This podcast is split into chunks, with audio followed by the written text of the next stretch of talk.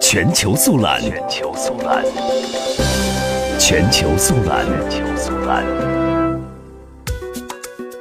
据日本媒体报道，调查福岛核事故与甲状腺癌因果关系的福岛县县民健康调查讨论委员会的评估小组会议五号在福岛市举行。会上公布了二零一六年度起的第三轮甲状腺癌调查中期报告，两人确诊患癌，另外两人疑似患癌。这是第三轮检查中首次确诊患癌病例。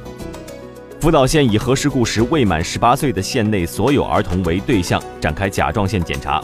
二零一一年度开展第一轮，二零一四年度开展第二轮，二零一六年度开展第三轮。关于第二轮检查，本次报告称，在上次报告今年二月之后确诊患癌人数增加五人至四十九人，疑似患癌人数增至二十二人。全部三轮检查总计确诊一百五十二人患癌，三十八人疑似患癌。评估小组会议二零一五年三月汇总中间报告认为，辐射量较小等，